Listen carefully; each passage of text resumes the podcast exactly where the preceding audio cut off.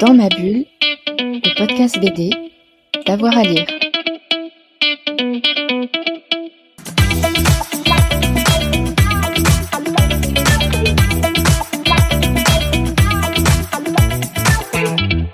Bonjour à toutes et à tous et bienvenue sur Dans ma bulle, le podcast 100% bande dessinée. Nous partons aujourd'hui à la découverte, ou plutôt à la redécouverte, d'un auteur météore qui, s'il n'a au total dessiné qu'une centaine de planches dans les années 80, a marqué une génération d'auteurs sur la scène alternative et suscité la curiosité de critiques. Ce dessinateur, c'est Imagex, auquel les éditions The Wuchikuchi consacrent une magnifique anthologie. Pour parler de la carrière d'Imagex, j'ai le plaisir d'être aujourd'hui avec Maël Ranou, critique, essayiste sur la bande dessinée. Maël Ranou est le créateur du fanzine Gorgonzola, qui a exhumé l'œuvre d'Imagex et qui a assuré ici la postface de l'anthologie sur cet auteur. Bonjour Maël, merci d'être avec nous. bonjour, merci pour l'invitation. Euh, donc Maël, euh, est-ce que tu peux nous présenter à grands traits euh, Imagex, hein, donc le, dessinateur auquel est consacrée cette anthologie? Oui, bah alors Imagex, Daniel Auchard, de, son vrai nom, hein, Imagex, c'est un auteur des années qui, commence à être un jeune adulte dans les années 80, hein, fin 70-80, donc en pleine période punk, hein, qui est quand même très marqué par ça. Il fait aussi un peu de musique, etc. Et qui euh, va publier de la bande dessinée d'une manière extrêmement courte. Hein, tu le disais, une centaine de planches. Euh, il va faire des illustrations aussi, etc. En gros, entre 80 et 85. Alors, on pourrait dire même 81, 85. Il y a un album qui part en 86, mais en fait, c'est des vieilles planches. Quoi. Vraiment, sa production euh, pure, c'est ça, c'est 5-6 ans. Euh, je dis 80 parce qu'il y a eu des choses dans des fanzines, euh, pas forcément DVD, des dessins, mais voilà. En gros, sa période est vraiment là. Donc, on est vraiment sur une période très courte. Et c'est un auteur euh, qui fait une bande dessinée underground, hein, une bande dessinée très marquée années 80 au niveau du, côté de nos futurs, etc. Très marquée aussi par les thématiques de l'enfance, on va, on, va, y revenir, je sais. Et qui a été un pilier notamment d'une revue qui s'appelait Viper, qui est une revue de bande dessinée underground des années 80, consacrée à la légation du cannabis et à la BD underground lui, il parle pas particulièrement de la drogue, mais il a fait pas mal de BD qui sont dans, qui sont dans l'anthologie, dans Viper. Et euh, voilà, donc c'est là où il va le plus produire. C'est une revue dans laquelle il va quand même croiser Matt Conture, David B, euh, voilà, ce genre de personnes. Et euh, il va publier un peu dans Métal Hurlant, publier, non, pas dans Métal il va, il va pas publier dans Métal Hurlant, mais il va faillir publier dans Métal Hurlant. Dans La Suivre, dans Pilote, il publie, etc. Voilà, un petit peu, mais il disparaît très vite. Et cet auteur, on y reviendra, j'imagine, mais cet auteur a une grosse influence sur certaines personnes directement, euh, Matt Couture revendique euh, l'influence d'un dessin d'Imagex pour la création de Mister Vrou, par exemple, mais aussi au fil des années, pendant une trentaine d'années, euh, parce que ces bouquins sont dans les soldeurs. Il va y avoir deux albums qu'on retrouve chez les soldeurs, en fait, Mauvais rêve et Colline de vacances. Il va avoir une vraie influence sur plein d'auteurs. Il va être beaucoup lu, en fait, beaucoup plus qu'il n'imagine, puisque lui-même l'ignorait complètement jusqu'à sa redécouverte il y a, bah, il y a une dizaine d'années. Et puis là, vraiment maintenant, avec l'album qui paraît, qui est un peu le fruit de cette, ce travail souterrain de, dix ans. Et pourquoi est-ce que Imagex arrête aussi brutalement sa carrière de dessinateur? Alors c'est très concret, hein. Imagex, euh, il, a, une fille hein, dans les années 80, milieu des années 80, euh, il faut gagner de l'argent et la BD ça paye pas. Bon ça paye toujours pas beaucoup mais ça payait pas là non plus. Euh, et voilà, il y, a ça et puis il y a une certaine déception aussi. Hein. c'est que il fait de la bande dessinée, il fait une bande dessinée assez audacieuse quand même, assez intéressante, assez forte. les revues dans lesquelles il crée se cassent la figure. Viper s'arrête au numéro 11 avec un procès, etc. Ils vendent des planches métal hurlant qui sont jamais publiées, donc. Euh, donc, on les a vendues, mais elles ne pas publiées. Euh, Mauvais Rêve est publié par Artefact en 83, mais ça ne se vend pas, l'éditeur coule en 86. Euh, il publie un album chez Futuropolis qui reprend des pages de la suivre, qui avait été publié dans le désordre dans la suivre. voilà, donc déjà, ce n'est pas, pas très agréable pour l'ego, j'imagine. Il sort un album chez Futuropolis, il en a un deuxième de prévu. La collection s'arrête, l'éditeur coule. Voilà, c'est aussi lié au contexte des années 80, où tous ces éditeurs alternatifs euh, meurent aussi. Hein. Et donc, euh, bon, il en a marre, il prend ses clics et ses claques, il part dans le design textile, il dans le jeu vidéo d'abord, dans le jeu vidéo, enfin beaucoup de jeux vidéo, en fait, de design de jeux vidéo, qui est un peu une bulle de l'époque. Puis euh, après, faire du design textile, d'autres choses. Hein, voilà, donc il est resté lecteur de bande dessinée par ailleurs, donc c'est assez marrant, mais très loin du milieu malgré, malgré tous ces échecs euh, dont, tu viens de parler, euh, Imagex, c'est quelqu'un qui a une influence importante. Tu as parlé de, de Matt Conture, mais il y a, aussi euh, plein d'autres auteurs. comment on explique cette influence malgré le fait que finalement, au moment où il, où il dessine, il ne rencontre pas le succès, les éditeurs, notamment Artefact, donc petite maison alternative, s'arrêtent, chez Futuropolis, ça ne se vend pas. comment on explique cette influence malgré l'échec commercial? Alors déjà, bon, il, y a la qualité des bandes dessinées. Hein. Bon, c'est quand même des bandes dessinées qui sont très puissantes, euh, très dures, mais très puissantes. Je comprends qu'elles aient marqué leur lecteur. Quelqu'un comme Olivier Josso, par exemple, en parlait aussi comme quelqu'un d'important. Et puis, il y a ce côté, euh, je pense vraiment un peu... Euh, bah, il faut du temps pour que les choses soient digérées, mais par exemple, dans les années 70, fin 70-80, il y a aussi une revue qui se casse la gueule, qui n'a pas de grand succès, qui est qui tue. Et en fait, des gens qui l'ont lu 30 ans après, éditeront les auteurs de manga du cri qui tue. Jean-Louis Gautet, Tonkam, euh, Cornelius Tonkam, sont des gens qui vont. Euh, Donc il y a quand même des lecteurs qui existent et qui arrivent plus tard. Pour Imagex, c'est pas Tatsumi, c'est pas Tezuka, mais c'est un peu la même idée. Euh, il y a des gens qui l'ont lu et qui vont s'en rappeler. D'une autre manière, il y a aussi ce côté-là que je trouve assez, finalement, assez fou, qui est le côté du soldeur. Vraiment, moi, j'ai découvert Imagex en achetant son album à la trocante à côté du lycée. Donc, et c'était donc, moi, j'ai 34 ans, donc c'était en, en 2005, quoi on vendait encore des albums d'Imagex en solder en 2005. on le trouvait euh, chez Boulinier à Paris, euh, on le trouvait chez Apoum Papoum, voilà, on, en trouvait encore. Euh, c'est pas forcément flatteur pour lui sur le long terme, mais en même temps, ça fait qu'il y a une sorte de lecture comme ça par, plein de générations. Les frères Godin, c'est un exemple aussi de gens très influencés par lui, qui revendiquent même d'avoir copié son écriture cursive, d'avoir copié des choses comme ça. Il, raconte l'avoir trouvé dans des soldeurs, quoi, par hasard. Et c'est c'est une sorte d'influence. Alors, c'est une influence de niche, hein, il ne faut pas se leurrer non plus. Hein, c'est pas, euh, pas, quand je parle de Tatsumi, n'est pas Tezuka, n'est pas sur la même influence quand même. Mais euh, c'est une influence de niche sur des gens qui derrière vont influencer aussi. Et c'est vrai que ça, c'est, quelque chose qui s'explique par cette, je pense, cette lente diffusion et la, qualité quand même de l'œuvre qui, qui, est très marquante, hein, bien qu'elle soit ancrée dans son époque euh, par le côté nos futurs, est vraiment très forte. On va y revenir, mais il y a quand même des graphiquement très fortes, dans ces thématiques très fortes, et puis dans une approche qui mêle un grand réalisme, en même temps des fois de la, cru et en même temps des fois de la science-fiction, du, fantastique. Enfin, c'est assez original quand même, hein, euh, Imagex. Et enfin, les éditions Artefact avaient publié aussi cette bande dessinée avec une bichromie très, très belle qui a été reproduite, hein, qui a beaucoup marqué. Les gens en parlaient souvent, comme euh, Bernard Joubert en parlait en disant ah, cette bichromie était c'est amusant car ce n'était pas une volonté de l'auteur, à vrai dire, qui était plutôt contre à l'époque, ça lui avait été imposé. Mais euh, ces couleurs bleu-rouge comme ça ont aussi marqué les lecteurs, elles sont souvent évoquées. Donc, en dialogue avec lui, Uchikuchi a conservé cette, bichromie. Et, et, si on doit résumer en, quelques phrases euh, ces, caractéristiques graphiques du, style Imagex, Imagex est-ce qu'il y a un style d'ailleurs graphique euh, Imagex? Est-ce que c'est un style qu'on, qui a influencé un certain nombre de dessinateurs qu'on, connaît davantage aujourd'hui? Bah, on a cité Conture, hein, c'est voilà, Conture est de la même époque. Hein. les deux dessinent, les deux ont les mêmes influences à l'origine, mais c'est vrai qu'il y a une euh, Conture a revendiqué l'influence de graphique d'un dessin d'Imagex sur ses personnages, par exemple. Hein et Josso, Olivier Josso aussi. Après, ils, sont tous dans ce qu'on appelle le un peu, mais quand même, là, je pense que c'est assez bien qualifié pour eux de la bande dessinée underground. Hein. Euh, voilà, c'est des gens qui sont qui s'ancrent là-dedans. Euh, cette bande dessinée souterraine, cette bande dessinée influencée par une, un certain style américain. Mais euh, et là, c'est vraiment, mais comme Matt Conture, la sauce punk de l'underground. Ceux qui sont marqués aussi par la musique, par les Berruyers Noirs, par par voilà lobotomie, par par ces chansons-là. vraiment, on sent ça aussi dans le dans cette période-là. Même si lui-même dit que ce n'était pas un grand punk hein, par rapport à ses camarades de Viper comme euh, Pierre Ouin, par exemple, hein, alors, euh, euh, qui est là, était vrai, et, du Crapaud Baveux, qui était le fanzine qu'il avait publié en premier, qui sont vraiment des punk-punk. lui était moins un punk, disait-il, mais malgré tout, malgré tout, il s'inscrit dans ce style-là. D'ailleurs, pour l'anecdote, il était moins punk aussi, mais il était aussi moins des beaux quartiers qu'eux, puisque toute la bande du Crapaud Baveux était des gens qui vraiment des beaux, quartiers de Paris, et lui venait de la banlieue.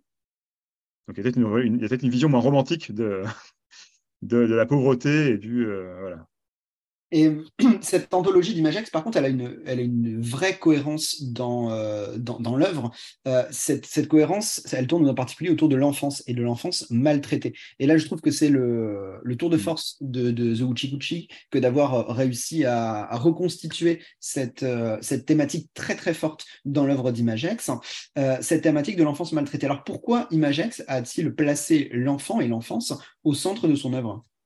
Alors complètement, et c'est aussi une volonté de l'auteur d'ailleurs, hein, mais euh, de, le remettre, de clarifier ça, qui n'avait pas forcément été compris par tous ceux qui l'avaient lu. Euh, il a fait d'autres bandes dessinées, mais pas tant que ça, hein, parce qu'Anthologie fait quoi 80 pages à peu près, donc euh, il y a quasiment toutes ses œuvres, mais en effet, il y en a qui ont été enlevées, qui étaient moins bonnes ou moins cohérentes. Il y a vraiment la volonté d'avoir cette cohérence sur l'enfance. L'enfance qui peut être violente, mais qui est violentée aussi, ça c'est plus rare, et pas de manière complaisante. ça vient de son parcours, bah, il bossait à côté, il était animateur, alors pas au sens animateur de dessin animé, hein, animateur de de centre de loisirs. Alors, pas de colo, je parlais juste de centre de loisirs. Voilà, donc, euh, Et à l'époque, alors il y a déjà, il y a, déjà des scandales peut-être encore aujourd'hui, mais il n'y avait pas de formation, il n'y avait pas de BAFA, il n'y avait pas de machin. C'était voilà, on avait bossé là et on avait des enfants qu'on mettait pour ça. Et, et il y voyait des choses, il disait qu'il était vraiment de la maltraitance. C'est très précurseur en fait en termes de pensée. Hein. Je pense que lui-même ne le dirait pas comme ça, mais il y a quand même des débats aujourd'hui sur dans les milieux intersectionnels, sur l'enfance comme euh, classe sociale, sur l'enfance comme euh, classe sociale toujours euh, opprimée, en fait, comme même un enfant de riche est un opprimé, enfin, que, l'enfant est opprimé par son statut de mineur, etc. Alors lui, il ne le théorise pas du tout comme ça hein, dans ses bandes dessinées, mais ça tourne autour de ça de l'enfant, en fait, qui est quand même une. Bah, certes, il y a de la violence interne, mais qui est d'abord un, groupe qui, subit ce, monde d'adultes, cette violence-là. Et c'est vrai que que ce soit dans la bande dessinée, que ce soit croisé avec la question du handicap dans une de ces, dans ces bandes dessinées assez marquantes de Mauvais Rêves, euh, qui s'appelle La vie débile, euh, que ce soit dans Mauvais Rêves, justement, dans, dans différentes histoires. Enfin, il y a beaucoup, beaucoup d'histoires et c'est toujours des enfants. Le, les histoires de à suivre, là, colonie de vacances, jalousie, tout ça, c'est une sorte de, de monde où il n'y a plus que des enfants et euh, c'est c'est assez, assez impressionnant ce qu'il en fait, même si c'est inachevé c'est intéressant parce que c'est quand même assez noir, c'est quand même très dur, et en même temps, je, trouve qu'on n'est pas dans la complaisance totale de les enfants sont méchants, par exemple, qu'on voit, qu'on voit, euh, qu'on peut voir souvent ce truc-là, et euh, il y a toujours quelque chose du côté des enfants, quoi, je trouve, qui est, qui est fort et qui est vraiment euh, précurseur pour le coup. Oui, parce que c'est une réflexion qui est assez complexe sur l'enfance. Euh, d'une part, parce qu'il euh, il place parfois de façon explicite l'enfance maltraitée ou avec des scènes qui sont euh, extrêmement dures, extrêmement explicites sur ce, les différents types de sévices que peuvent subir les enfants, y compris des sévices sexuels. mais également, il, il, met aussi l'enfant dans le rôle de l'agresseur parfois. Et c'est peut-être cette complexité-là qu'il a vécu dans, dans son rôle d'animateur qui, lui fait non pas voir l'enfance comme un moment euh, peut-être béat ou alors simplement euh, tout noir comme étant euh, une enfance qui est systématiquement maltraitée, enfin voilà, avec un côté systématique. Ce qui, le rend intéressant à mon sens, c'est le fait que, que l'enfant et l'enfance est, est une période ambiguë et qu'on voit parfaitement dans, euh, dans son œuvre. Et euh, il fait euh, intervenir dans cette réflexion-là du fantastique, de, de la science-fiction. pourquoi passer par ce, par ce truchement de, de déjà, déjà, tout ça, vraiment, c'est tout à fait ça. Hein, c'est qu'il n'y a ni une vision, les enfants sont tous des cruels brutes, ni une vision idéalisée de l'enfance, en fait. C'est une vision en fait, assez réaliste à ce niveau-là, mais qui se place à hauteur d'enfant assez souvent. D'ailleurs, souvent, les, bah, les BD sont racontés par les enfants voire écrite euh, avec une style de graphique d'enfant, etc., qu'on retrouve euh, dans le sommaire, etc. Et euh, bah, le fantastique et la science-fiction, c'est assez intéressant quand on en parle avec lui, hein, c'est que ça, ça arrive dans une deuxième partie de l'œuvre, en fait. Il y a vraiment un tournant dans l'œuvre au milieu. Hein. Enfin, quoi que dans l'anthologie, c'est pas forcément dans le. c'est quand même, on est quand même sur une œuvre qui, sur une œuvre qui dure 5 ans. Donc, en fait, quand il y a, un tournant, c'est tout est en même temps quand même. Hein, mais il y a un moment dans l'œuvre, entre Viper, par exemple, encore qu'il y a dans les tours dans Viper, il me semble, et euh, la partie voilà euh, à suivre avec Colis Vacances, la partie dans les tours justement, qui sont un peu plus euh, science-fiction. Et lui-même disait que lui, il aurait eu envie de creuser par là, en effet, de sortir peut-être du côté trop, bah, trop cru réaliste, et puis d'une répétition aussi, qui aurait pu être justement trop s'enfermer dans les enfants, maltraités, machin, de sortir de là. Et c'est vrai que bah, j'avais consacré un article à Imagex il, y a, plusieurs années, hein, parce que c'est ce que on dit un peu, mais quand on a recontacté Imagec, on l'a retrouvé par, par hasard, hein, il, y a, dix ans euh, à peu près. Euh, il a publié de ses pages dans mon fanzine et on a essayé, voilà, j'ai essayé qu'il soit édité quelque part par quelqu'un qui avait les reins pour l'éditer. Mm. Et euh, il disait que lui, voilà, il y avait ce tournant, ce tournant fantastique n'a jamais eu lieu finalement. Voilà. Il, s'annonce, il y a des choses. Alors, la fin de, la jalousie, le petit enfant qui regardait, c'est vraiment fantastique. Dans les tours, c'est vraiment de la science-fiction. Mais c'est assez minoritaire. Il aurait vraiment eu envie d'aller plus loin je ne sais pas si c'était un grand lecteur, d'ailleurs, par ailleurs, hein, de, science-fiction, mais euh, voilà, il avait envie d'aller plus loin et je pense que c'était aussi une manière de, patouiller dans la, complaisance qui tourne en rond de l'enfant euh, voilà, euh, cruel, maltraité, etc., et d'aller dans, un ailleurs, quoi, qui, qui, n'aurait pas été moins juste, mais qui aurait été voilà, une manière de sortir d'un truc qui répète, qui répète ça en boucle. Est-ce qu'on sait si euh, Imagex il a lu Paracuellos de, de, Jiménez, qui est aussi le grand auteur de l'enfance maltraitée, avec un prisme beaucoup plus réaliste, mais, euh, mais qui a pour le coup, pour le coup, je ne le sais pas du tout. C'est une bonne question à lui poser. Euh, je sais qu'il lisait des, des, bandes dessinées. Hein, c'était pas parce qu'il y a des créateurs de bandes dessinées qui lisent pas du tout de bandes dessinées. A priori, c'est pas son cas. Il en lisait, donc. mais bon, il est plutôt dans les milieux, voilà, puis pilote, la suite, fluide, il, Viper, fluide, il y avait des liens. mais je ne sais pas du tout. Je ne sais pas du tout. Parce que moi, c'est l'auteur qui, m'est venu à l'esprit hein. quand j'ai commencé à lire Imagex. C'est vraiment euh, euh, Jiménez Palacuellos qui, qui, fait partie de mon, mon panthéon personnel. Euh... A raison, et c'est vrai que j'ai pas du tout pensé. et, euh, mais chez, chez, Imagex, il y a, comme chez Jiménez, il y a euh, une grande violence dans, certains de ces récits, et, je pense notamment à un mauvais rêve où vraiment là la violence euh, déborde. Comment est-ce qu'on explique cette révolte? Alors on a évoqué hein, le, punk, qui est évidemment, euh, qui est évidemment un mouvement de révolte, mais, mais chez Imagex, là la, la, violence, elle est, elle est claire, elle est frappante, elle est d'autant plus, elle est d'autant plus forte qu'elle concerne les enfants. Comment on explique ça? Oui, puis elle est, très réaliste aussi. Alors, euh, même si là, il y a un peu de folie, etc., elle est très réaliste, cette, euh, cette, euh, cette violence. Alors, l'explique, pas vraiment, il le dit, il avait envie, lui, il l'a il a écrit, il l'a dit, il l'a dit très clairement, il avait envie que de, de, de poser ça au milieu des, des, choses, de poser cette vision non idéalisée en même temps, à la fois non idéalisée de l'enfance, cette ambiguïté de l'enfance, hein, que tu disais, il avait envie de le mettre là et de le marquer par la violence. Alors, c'est sûr que c'est aussi la, la du punk, une chanson que j'ai pas citée là, mais des Berry Noirs qui est bien connue, c'est l'empreinte tomato ketchup. Hein, voilà, et, oui il y a ces questions-là des, des, des, des, enfants qui, sont les, qui prennent le pouvoir, mais dans un mauvais rêve, c'est pas ça. C'est vraiment une histoire, pour la résumer sans détailler trop, mais un enfant voilà, qui, qui fait qui est persuadé que ses parents ont été remplacés par extraterrestres. Hein, c'est celle-là, hein, je me trompe oui, pas. Oui, c'est celle tout à fait. voilà, comme j'ai pas entendu suivre bon, normalement c'est celle-là, il n'y a pas de doute, mais et qui du coup, voilà, est persuadé qu'on veut le, l'affamer, le, le mentir, l'empoisonner et qui va commettre un, voilà, qui va, qui va, qui va commettre un crime sur ses parents, enfin voilà, et, tout ça, mais euh, parce qu'il est persuadé qu'il va être martyrisé. Euh.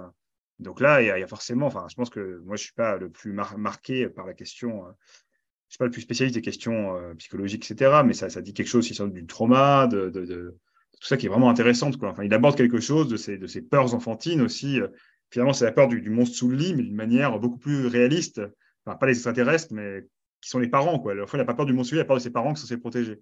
Enfin, c'est assez, c'est assez rude, mais c'est en même temps très fort, quoi, ce renversement-là, je trouve. Voilà, bon. Avec une chute qui vaut le détour tout de même. Avec une chute qui vaut le détour, bien sûr. Ah, bah oui, ça, ça, mais ça, justement, j'ai essayé de préserver la chute quand même, un minimum. Oui. voilà. Même si toutes les histoires d'Imagex, enfin, il y a toujours des chutes, mais c'est pas forcément la chute qui est le.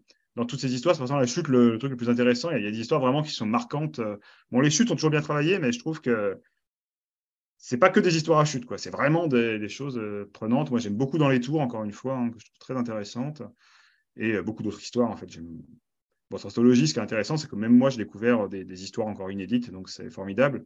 Et il faut saluer le travail de Uchikuchi, hein, qui sont allés chercher dans ses planches, dans ses cartons. Et travail de restauration doit être parlé, mais qui est quand même très important aussi, hein, puisqu'il y a des problèmes techniques assez, assez forts.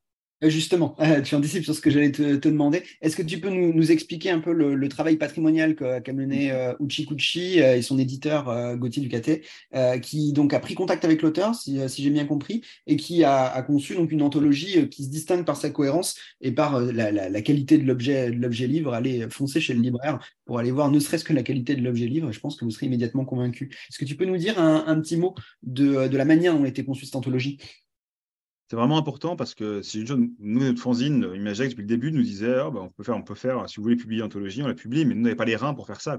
Euh, oui. C'est pas que des reins financiers dont je parle, là, je parle de reins techniques aussi, hein, euh, de, de capacité technique euh, pour imprimer déjà le livre en grand, pour euh, nettoyer les planches, pour tout réorganiser, voilà. Et en fait, oui, il y a question de nettoyage des planches, c'est que euh, bah, les, euh, les, planches de Imagex étaient tramées à la main, alors pas toutes, mais la majorité étaient tramées, donc c'est-à-dire qu'on découpe des bouts de trame qu'on colle dessus, et euh, la bichromie, enfin une trichromie, en fait, noir, rouge, noir, rouge euh, et bleu, en fait, a trois couleurs. Euh, la trichromie était faite en trames découpées aussi et superposées, qui en fait, avec le temps, se sont collées les unes aux autres, complètement, euh, voilà, complètement bouffé le dessin, les planches. Et c'est un chantier de restauration, il faut numériser chaque page et sur l'ordinateur, nettoyer euh, point à point presque la planche. Alors, je sais que plusieurs personnes de Uchikuchi, dont Gérald Doclin, ont travaillé là-dessus, enfin voilà, et Cogotier. Je ne peux pas tous les citer, parce que malheureusement, je ne sais pas exactement qui a travaillé sur le côté technique. Hein. Moi, je suis assez incompétent sur la question. Voilà, J'étais bien content de. Mais voilà, il fallait un gros soin euh, technique pour y arriver. Et en fait, c'est une. Euh, c'est vraiment là où c'est une œuvre patrimoniale. Hein, euh, c'est que non seulement il y a eu ce travail de restauration, il y a eu, comme tu dis, ce travail d'organisation pour en faire une œuvre cohérente, ce travail d'accompagnement critique avec le texte, bon, mon texte, mais aussi le texte de Jean-Pierre Mercier, qui était éditeur du premier livre, qui est plus sur un témoignage de l'époque. C'est vraiment deux regards très différents et que c'est vraiment, je pense, intéressant pour nourrir euh, l'œuvre. Et il y avait vraiment cette volonté de faire un ouvrage patrimonial, une anthologie. Euh, qui, qui, publie les planches comme, euh, comme l'auteur aurait voulu qu'elles soient. Alors, pas exactement, parce qu'il ne voulait pas qu'elles soient dans le à l'origine, mais depuis, en fait, c'était figé dans le patrimoine comme ça aussi. C'est ça qui est intéressant. Hein. Aujourd'hui, il était reçu comme ça, il l'a bien compris. Mais en tout cas, qu'il soit proche des originaux, proche d'un vrai écrin pour rendre hommage à un auteur important. Et alors, les années 80, c'est quand même il y a 40 ans hein, que le premier album Mauvais Rêve sort, mine de rien. Alors, c'est vrai que moi, j'ai l'impression que les années 80, c'était il n'y a pas longtemps, parce que je suis né à la fin des années 80, mais c'était il y a longtemps, mais c'est encore du patrimoine très contemporain. Et en fait, c'est ce parti de patrimoine qu'on regarde assez peu parce que c'est très proche. Et euh, bah, les fanzines, tout ça, c'est pas forcément une mémoire qui se conserve. Alors, c'est pas que des fanzines. Hein. Il y a eu quelques albums, il y a eu, euh, il, y a eu assez peu de fanzines, à vrai dire, quand même, mais la presse alternative, la presse en général. Et c'est vrai que The a vraiment voulu rendre un hommage à ce patrimoine contemporain, ce patrimoine récent qui a vraiment un impact et, une, euh, une raison d'être proposé comme tel. Quoi. Donc, moi, j'espère vraiment qu'il sera accueilli pour ça. C'est un ouvrage qui a coûté beaucoup de temps et de l'argent aussi à Uchikuchi. Je crois qu'il faut vraiment les soutenir, comme tu disais, sur ce travail et le reste de leur travail. Mais voilà, je, je crois que c'est vraiment. Euh, je pense qu'on ne pouvait pas rêver un plus beau, une plus belle anthologie quand, quand, quand, on en parle avec Imagex. Hein. C'est vraiment quelque chose de, de, très beau qui a été fait. Et c'est vraiment ce travail de restauration qui est intense. Hein. Oui, en espérant, euh, en, espérant qu'il soit sélectionné en Angoulême, au moins dans la sélection patrimoine, euh, ce serait, euh, ce serait la moindre des choses, étant donné le, le, boulot assez incroyable mené par, par les éditeurs. On sait que Zuchikuchi, c'est une structure qui a une, une ambition artistique qui est très forte, mais aussi une, que c'est une petite structure en termes de, de, de, de, matériel. Mais on voit, on voit qu'avec avec un peu de temps et, et avec une, une, vision éditoriale forte, on peut, on peut réussir à faire des choses extrêmement cohérentes et extrêmement pertinentes du point de vue, du point de vue patrimonial. Et, Hein, ces, éditeurs-là, enfin, que ce soit Gérald Auclin, que ce soit Imagex, sont des gens qui ont été hein, marqués par la lecture d'Imagex euh, aussi. Enfin, voilà, c'est vraiment des gens. Euh, je, voilà, si on en parle avec Gauthier, il, il raconte comment euh, sa vision a été marquée. C'est pas que des. Enfin, c'est un auteur aussi Gauthier comme Gérald, mais c'est l'éditeur de. voilà, c'est quand même des gens qui ont été marqués par ça. De la même manière, Paquito Bolino du dernier cri aussi a été marqué par Imagex. Enfin, c'est vraiment impressionnant de voir le, ça ne veut pas dire que c'est l'influence centrale, mais la manière dont ça les a tous bousculés. Euh, des gens qui aujourd'hui bah, sont à des postes d'auteurs, d'éditeurs, de, voilà, de, la BD alternative. Donc je crois que cette anthologie répond à une attente euh, et aussi le côté mystérieux de cet homme qui a disparu complètement. Euh, quand, quand a commencé à poster sur les réseaux, on voyait des gens commenter mais, ah, mais qu'est-ce qu'il est devenu c'est Imagex. Quoi. Il, y a des, gens comme même Jean-Christophe Chauzy, qui est un dessinateur auquel j'aurais jamais pensé qu'il y avait un intérêt pour Imagex. Graphiquement, en tout cas, ça ne se voit pas. Quoi. Parce que oui, mais Chauzy, c'est un dessinateur très bien d'ailleurs, mais pas du tout. Là, pour le coup, il n'y a pas d'influence graphique. Quoi. Et euh, finalement, il y a un travail de filiation entre euh, donc une, génération plus ancienne, donc à, laquelle appartient Imagex, et, Imagex pardon, et, euh, et, des auteurs plus récents, bah, auteurs-éditeurs comme Gauthier Ducatet, qui ont été marqués quand, dans leur souvenir de lecture par, par l'œuvre d'Imagex. Et comment il, est, il a réagi, Imagex, finalement, à la publication de cette anthologie Qu'est-ce que ça lui fait, finalement, de, de, passer du côté du patrimoine? Eh ben, je pense qu'il va être assez, assez content. Je n'ai pas eu le temps encore de l'appeler là pour échanger avec lui directement il a eu une séance de dédicace à Paris. Ça, ça a dû lui faire très bizarre, hein, parce que voilà, ce que je peux dire, c'est que quand je me souviens de l'avoir euh, écrit euh, bah, il y a 10 ans, en lui disant tout l'intérêt que j'avais pour son œuvre, à l'époque, j'avais quoi J'avais 22 ans, euh, voilà. c'était pas il y a 10 ans, du coup, c'était, il y a plus que ça. Et voilà, il a arrêté la BD avant que je naisse. donc pour lui, c'était complètement surréaliste, alors qu'il n'avait aucune idée que son livre était, voilà, que je l'écrive comme ça. Et en fait, c'est un peu ce qui, bah, depuis qu'on en parlait à chaque fois, d'autres gens venaient dire Ah oui, euh, euh, il était venu il y a quelques années à Nantes euh, et j'avais fait rencontrer les frères Godin. Voilà, il était, très étonné d'avoir eu une influence quelconque. Voilà, c'est assez marrant. et je pense que là, lui, il est un peu sur un truc comme ça. C'est à la fois le passé, vraiment, c'est très loin passé. Oui. et en même temps, quelque chose qui le satisfait vraiment. Il est très heureux, mais ça doit être un peu étrange pour lui, je pense, entre les, entre les deux, euh, entre les deux mais je, je, certain qu'il est très satisfait. Hein. Et euh, c'est vrai que je serais, euh, moi aussi, bon, on n'a aucun pouvoir là-dessus, mais c'est vrai que imaginer qu'il puisse se retrouver en sélection à Angoulême et venir à Angoulême, etc., ça serait tellement, voilà, à la fois étrange et, beau, parce que c'est aussi à ça que servent les choses patrimoniales, à faire redécouvrir des gens qui, qui, avaient disparu du radar. Hein. Euh, et, pour terminer, est-ce que, est que toi, tu m'as cité dans les tours tout à l'heure euh, dans, dans l'échange, est-ce qu'il y a une histoire qui t'a marqué plus que les autres euh, dans, dans, ce recueil d'anthologie? Alors moi, je sais que c'est La vie débile euh, qui, qui m'a le plus choqué hein, parce qu'il traite, traite du sujet de la, finalement peut-être de, de, de, des, des hein. psychiatriques. mais est-ce qu'il y a une autre, une autre histoire qui, toi, t'a marqué dans cette anthologie pour donner peut-être envie à, à celles et ceux qui nous écoutent d'aller découvrir cette anthologie?